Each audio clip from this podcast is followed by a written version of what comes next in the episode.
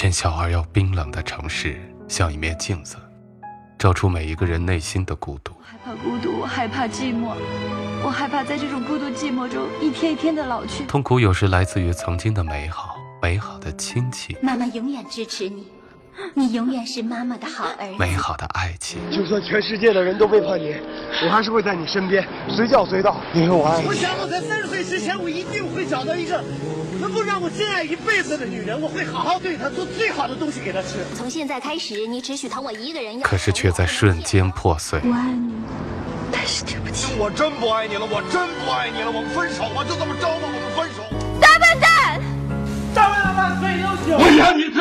不是让你为爹妈去死，我要你活着。在我高一那一年，爸爸妈妈还是离婚了。我要跟妈妈在一起，我要跟妈妈在一起。这里是我帮你告白。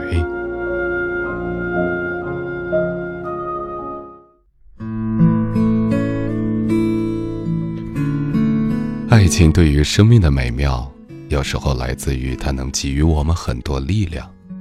有一种力量叫做执着，这份执着能让我们实现我们从来不敢想象的事情。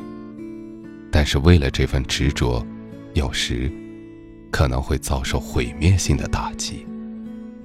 你好，这里是我帮你告白，我是建飞。在今天我们要听到的是一位叫做七宝贝的一个女孩。她和她的男朋友三年前分手了，分手的时候，那个男生告诉她，让她等他三年。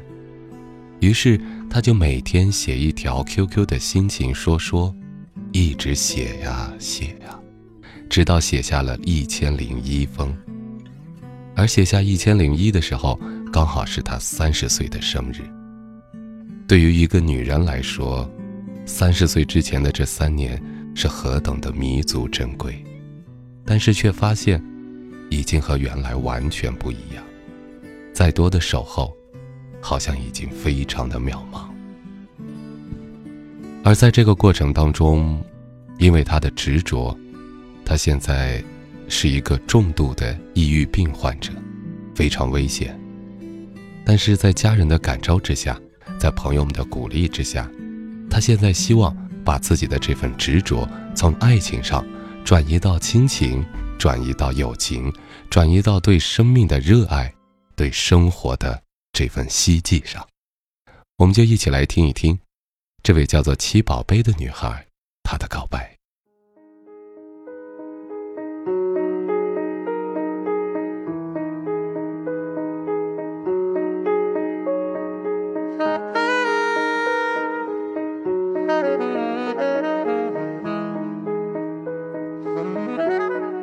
今日种种，逝水无痕。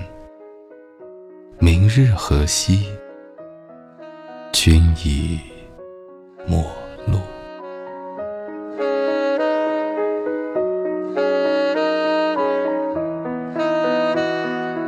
世界上有可以挽回和不可以挽回的事，而时间经过，就是一种不可以挽回的事。事实上，我是那种特别懒的人，所以这一千零一能坚持下来，首先我得感谢自己，感谢自己的意念。起初有这个想法的时候，我还在笑自己没事儿闲得慌。没想到真的达到了一千零一，而这一天正好是我三十岁的生日，所以更有着一种无法表达的情绪在里面。期间有很多人劝过我，让我不要再写了，不要再更新了，不要再折磨自己了。但是我坚持了下来，我做到了。看，只要下定决心去办成一件事，只要自己努力，是可以完成的。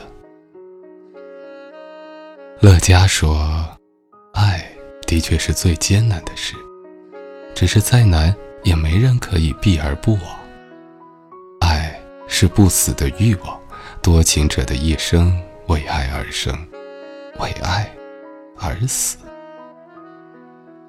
我是后一种，所以会让自己很辛苦，很累。有些人在你的生命里出现，只为了留给你回忆。其实他没那么多爱，或者是喜欢你。感情最折磨的不是分离，而是那些在脑海里游走的记忆，让我还以为可以回到过去，让我以为还是重新再来一次。花开了自然会谢。我想过很多次以后的情景，我想过有一天我终于放弃你的样子。我病得很重。可是你却没有任何问候的话语，在这个刹那间，我发现我不再爱你了，并不是我不再在乎，而是因为我真的意识到，你已经不在乎了。除了你，我一无所有。在敲下这段字的时候，我想起。你的眼神，你的声音，你的笑容，你的气息，还有你的体温，我不厌其烦的想要拼凑出你那张熟悉又模糊的脸。我们俩连一张正经的合照都没有，所以，我只能靠记忆。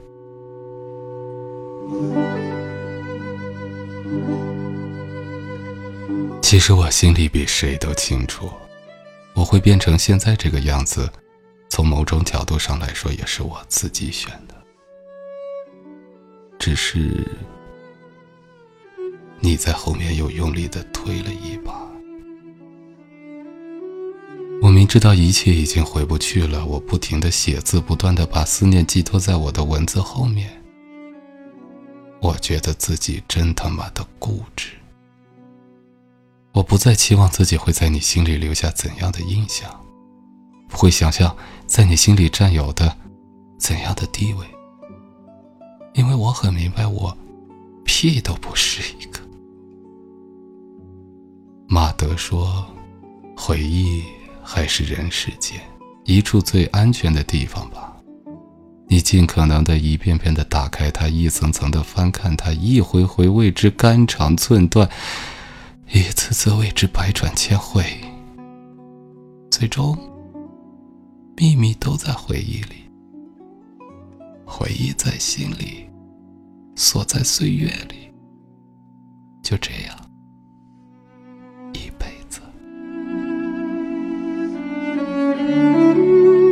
在家的时候，我。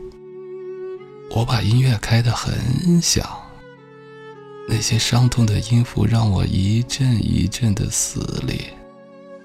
有时候躺着，想象自己是一具死去的尸体；更多的时候，会对着墙壁跟自己说话，看着黑夜里镜子中自己的眼睛，看到会哭出来，然后缩在墙角里。抱着自己抽泣，多想你能抱着我对我说：“琪琪，不要怕，有我在。”你说一辈子都要陪着我，无论任何人、任何事都要陪我一辈子。可是你人在哪里我总是在想你。你知道不知道？我总是在想着你。我已经不了解你最近的生活了。我一遍遍的告诉自己，不要去打扰。唯一的一次就是那次半夜两点的电话。多少次疯狂的想联系你，但在最后那一刻，还是选择了删去对话框里的文字。望着电话本发呆，我再也找不到不顾一切去打扰你的理由了。不如。就这样默默的想念吧。你其实可以不用这么冷淡，我也没有想过再纠缠。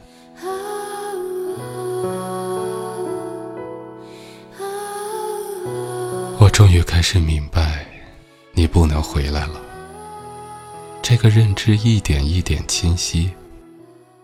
此刻我的内心是悲凉的，在无休止的等待里，什么都会变得很冷。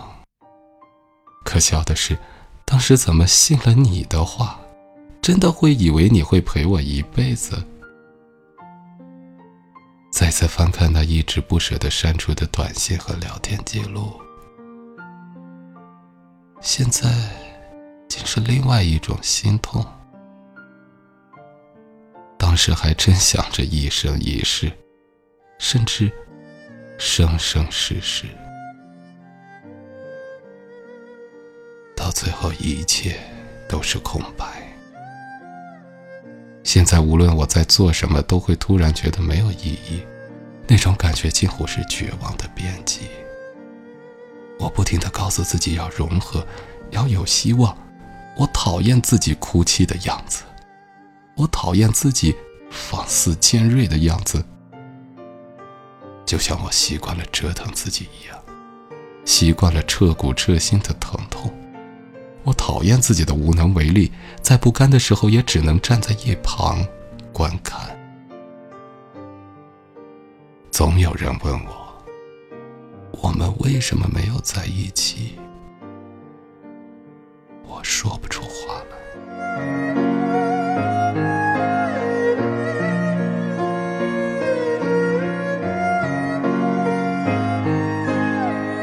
我的存在并不代表什么。仿佛是透明的，一具透明的灵体。当医生跟爸爸说我病得很严重的时候，爸爸看我的眼神，我永远都忘不了，闪着泪光，满脸的惆怅。这一幕我会记住一辈子，我会好好配合。至于结果是什么，好与不好。尽头是什么？我只愿能有这样一个过程，能用坚持实现心中所愿，以及使安宁和幸福是如何的遥远，我也只能勇往直前。认真说过的每句话都要努力的使其实现，再大的困难都能够独立面对解决，就不依赖任何人。我不能再伤害父母及身边的朋友了。佛说：看淡、放下、自在，是为人生三大境界。我一直像在梦游，在现实和梦境中挣扎、徘徊。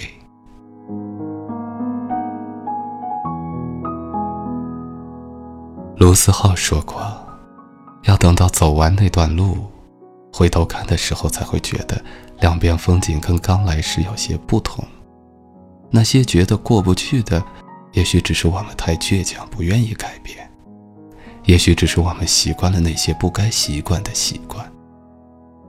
可是那些伤总会慢慢愈合，总有一天这些都会过去。唯一的前提，就是我要自己走过这条路，一直走下去。我是一个输不起的人，并且我输得很狼狈。可惜我们没有走到你承诺的一辈子。有时候想想，我们认识的过程，一切都是那么的机缘巧合。曾经我们都不愿意让这样的缘分就擦肩而过，忽略了现实的阻碍在了一起，可却像是潮起潮落一样。来得快，去的也快。如今，只是我自以为自己爱得很动人，说出来简直可以把自己感动哭。可是，我没有想过，我给的爱是不是你需要的？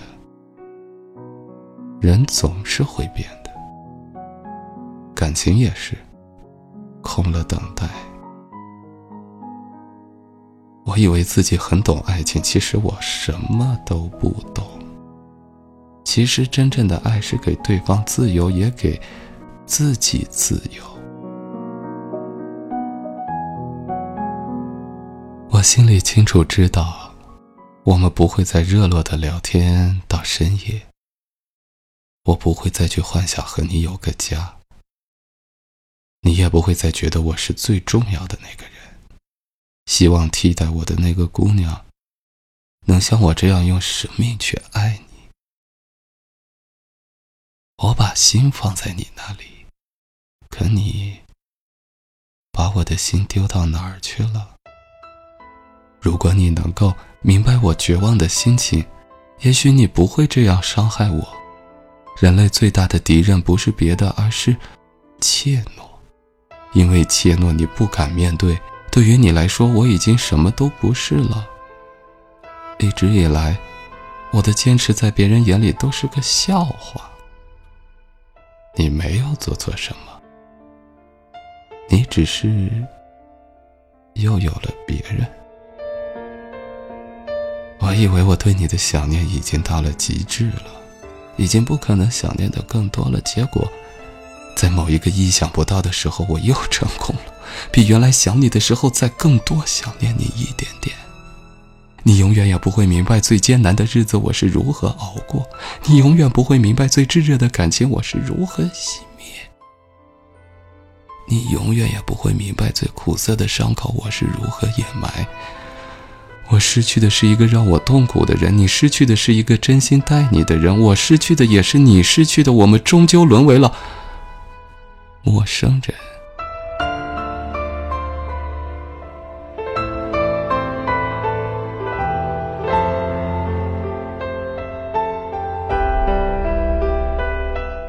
我很庆幸，在我生重病的时候，没有人嫌弃我，没有人抛弃我，给我的都是鼓励。时时都想着我的安危，会提醒我有幻觉的时候不要站在窗户边，会提醒我在睡觉的时候听见有人叫我的时候不要回应。在这里，我特别要感谢我的哥哥 David 唐先生，从两千年到二零一五年。始终都没有放弃我。二零零二年高中毕业，他在西安，我在武汉。他写信告诉我，他能感觉到我现在飘忽不定，怎么抓也抓不住。那是我开始生病的第一年，二零零四年。哥，谢谢你。这么多年，我让你操碎了心。只要我有事儿，你总是以最快的速度赶到我身边，经常会不厌其烦地劝导我、骂我。我知道这是你关爱我的方式。那些信件我全都保留了下来，其中也包括上高中时上课传的小纸条。我还记得我问你，哥。如果我再一次走上那条路，你会不会原谅我？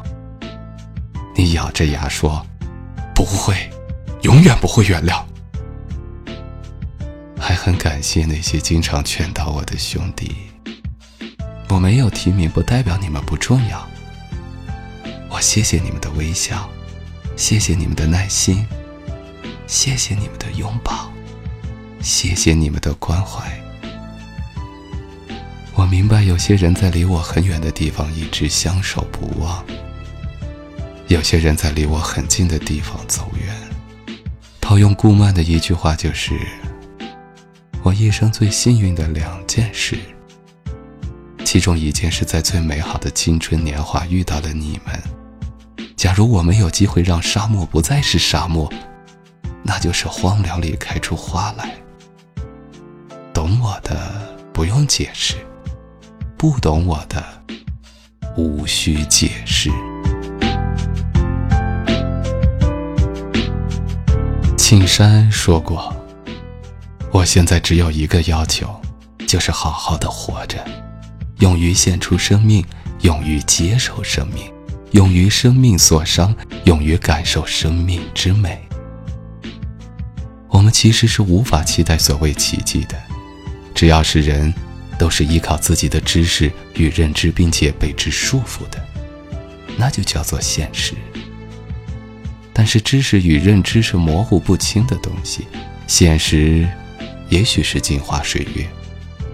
人都是活在自己的执念之中，每个人都是特殊的，每个人都不该放弃。只要不放弃，就一定能被拯救。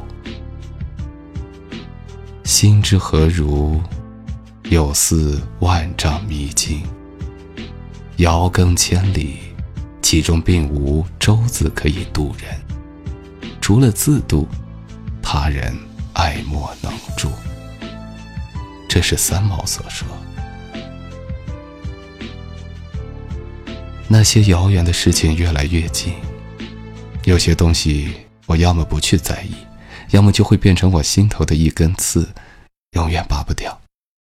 我的恐惧也许只是因为我对生活、对自我时的失控。我现在只有往前走，为了你们，为了家人，为了自己。与其微到尘土里，不如留一些骄傲与疼爱给自己。如果天黑之前来得及，我要忘了你的眼睛，我会忘了你的眼睛。七宝贝，生日快乐！不要问我从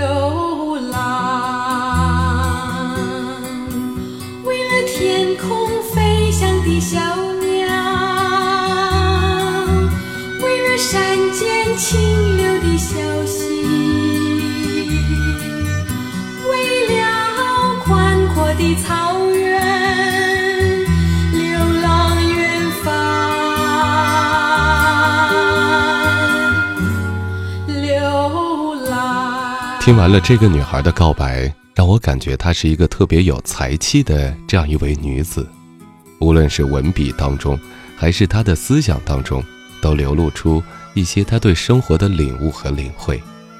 虽然她现在生病了，但我觉得你一定能好起来。之前的种种都已经过去了。还有就是，在我们的节目中，已经有很多位朋友和我聊起自己有着抑郁或者是自杀的一些倾向。我知道你们经历了很多能让你们痛彻心扉的事情，这些感受可能在外人看来只是轻描淡写。虽然我能做的不多，但我想我们可以有一个简单的约定，用声音来做一个约定。